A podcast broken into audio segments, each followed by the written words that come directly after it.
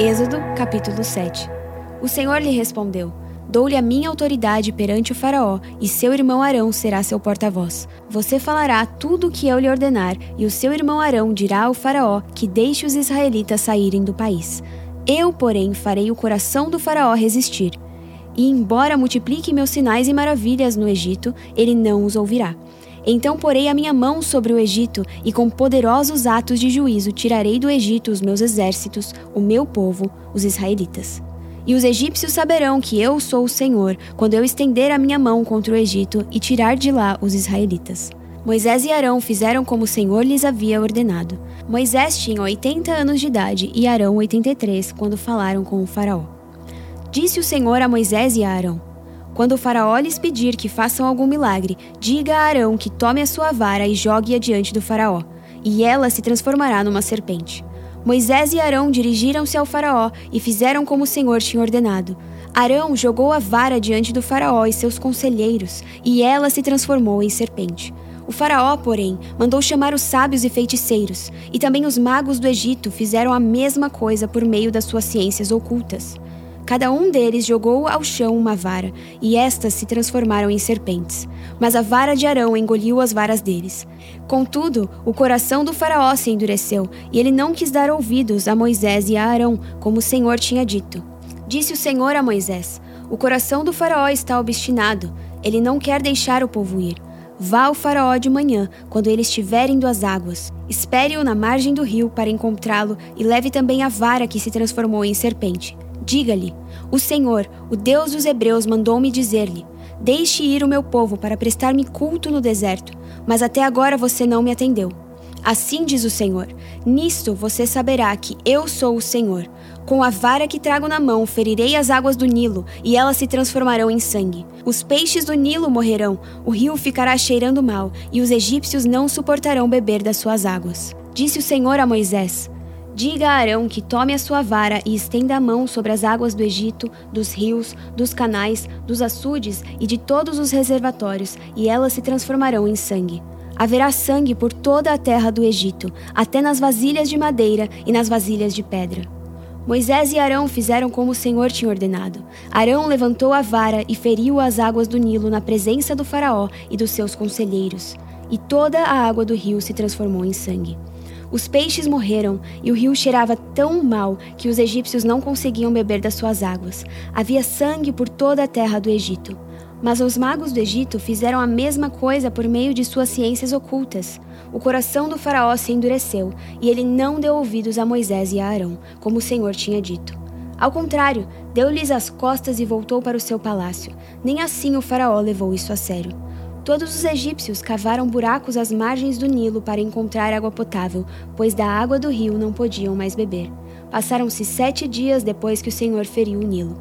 Êxodo, capítulo 8 O Senhor falou a Moisés: Vá ao Faraó e diga-lhe que assim diz o Senhor: Deixe o meu povo ir para que me preste culto. Se você não quiser deixá-lo ir, mandarei sobre todo o seu território uma praga de rãs. O Nilo ficará infestado de rãs. Elas subirão e entrarão em seu palácio, em seu quarto e até em sua cama. Estarão também nas casas dos seus conselheiros e do seu povo, dentro dos seus fornos e nas suas amassadeiras. As rãs subirão em você, em seus conselheiros e em seu povo. Depois o Senhor disse a Moisés: Diga a Arão que estenda a mão com a vara sobre os rios, sobre os canais e sobre os açudes, e faça subir deles rãs sobre a terra do Egito. Assim, Arão estendeu as mãos sobre as águas do Egito, e as rãs subiram e cobriram a terra do Egito. Mas os magos fizeram a mesma coisa por meio das suas ciências ocultas. Fizeram subir rãs sobre a terra do Egito. O faraó mandou chamar Moisés e Arão e disse: Orem ao Senhor para que ele tire estas rãs de mim e do meu povo. Então deixarei o povo ir e oferecer sacrifícios ao Senhor. Moisés disse ao faraó: tua é a honra de dizer-me quando devo orar por ti, por teus conselheiros e por teu povo, para que tu e tuas casas fiquem livres das rãs e sobrem apenas as que estão no rio. Amanhã, disse o Faraó. Moisés respondeu: Será como tu dizes, para que saibas que não há ninguém como o Senhor, o nosso Deus. As rãs deixarão a ti, a tuas casas, a teus conselheiros e a teu povo, sobrarão apenas as que estão no rio. Depois que Moisés e Arão saíram da presença do Faraó, Moisés clamou ao Senhor por causa das rãs que enviara sobre o Faraó. E o Senhor atendeu o pedido de Moisés. Morreram as rãs que estavam nas casas, nos pátios e nos campos. Foram ajuntadas em montões, e por isso a terra cheirou mal. Mas quando o Faraó percebeu que houve alívio, obstinou-se em seu coração e não deu mais ouvidos a Moisés e a Arão, conforme o Senhor tinha dito. Então o Senhor disse a Moisés: Diga a Arão que estenda sua vara e fira o pó da terra, e o pó se transformará em piolhos por toda a terra do Egito. Assim fizeram, e quando Arão estendeu a mão e com a vara feriu o pó da terra, surgiram piolhos nos homens e nos animais. Todo o pó de toda a terra do Egito transformou-se em piolhos.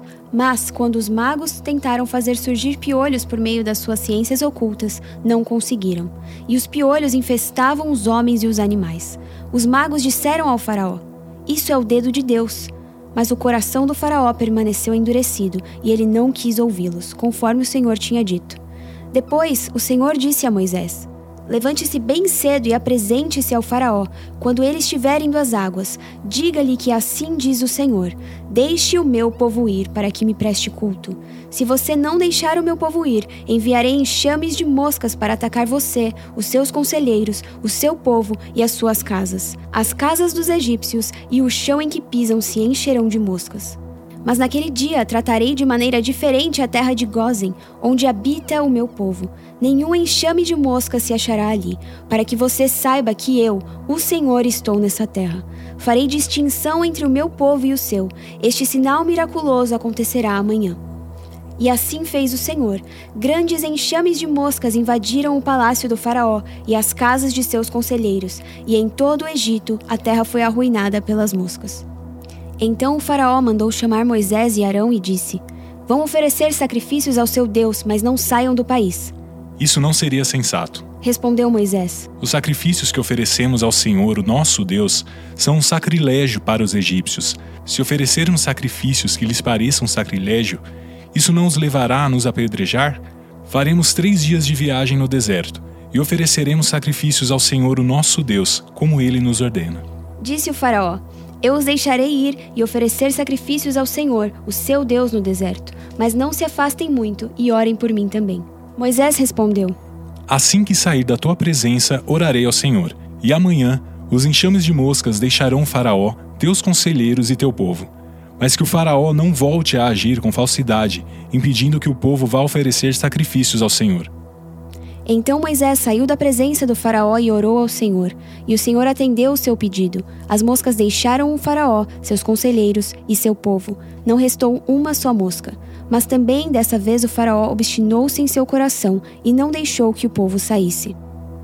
Provérbios capítulo 2 Meu filho, se você aceitar as minhas palavras e guardar do coração os meus mandamentos, se der ouvidos à sabedoria e inclinar o coração para o discernimento, se clamar por entendimento e por discernimento gritar bem alto, se procurar a sabedoria como se procura prata e buscá-la como quem busca um tesouro escondido, então você entenderá o que é temer o Senhor e achará o conhecimento de Deus. Pois o Senhor é quem dá sabedoria de sua boca procedem o conhecimento e o discernimento. Ele reserva a sensatez para o justo, como um escudo protege quem anda com integridade, pois guarda a vereda do justo e protege o caminho dos seus fiéis.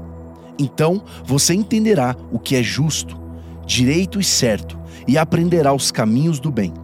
Pois a sabedoria entrará em seu coração e o conhecimento será agradável à sua alma. O bom senso o guardará e o discernimento o protegerá. A sabedoria o livrará do caminho dos maus, dos homens de palavras perversas, que abandonam as veredas retas para andarem por caminhos de trevas, têm prazer em fazer o mal, exultam com a maldade dos perversos, andam por veredas tortuosas e no caminho se extraviam. Ela também o livrará da mulher imoral, da pervertida, que seduz com as suas palavras, que abandona aquele que desde a juventude foi seu companheiro e ignora a aliança que fez diante de Deus. A mulher imoral se dirige para a morte, que é a sua casa, e os seus caminhos levam às sombras. Os que a procuram jamais voltarão, nem tornarão a encontrar as veredas da vida. A sabedoria o fará andar nos caminhos dos homens de bem e manter-se nas veredas dos justos pois os justos habitarão na terra e os íntegros nela permanecerão. Mas os ímpios serão eliminados da terra e dela os infiéis serão arrancados. Hebreus, capítulo 9.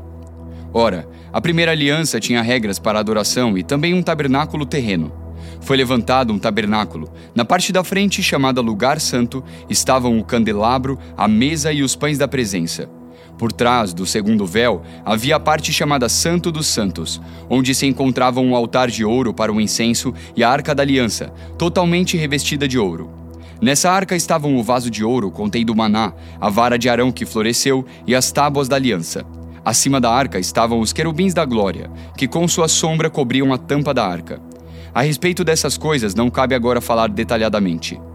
Estando tudo assim preparado, os sacerdotes entravam regularmente no lugar santo do tabernáculo, para exercer o seu ministério. No entanto, somente o sumo sacerdote entrava no Santo dos Santos, apenas uma vez por ano, e nunca sem apresentar o sangue do sacrifício que ele oferecia por si mesmo e pelos pecados que o povo havia cometido por ignorância. Dessa forma, o Espírito Santo estava mostrando que ainda não havia sido manifestado o caminho para o Santo dos Santos, enquanto permanecia o primeiro tabernáculo.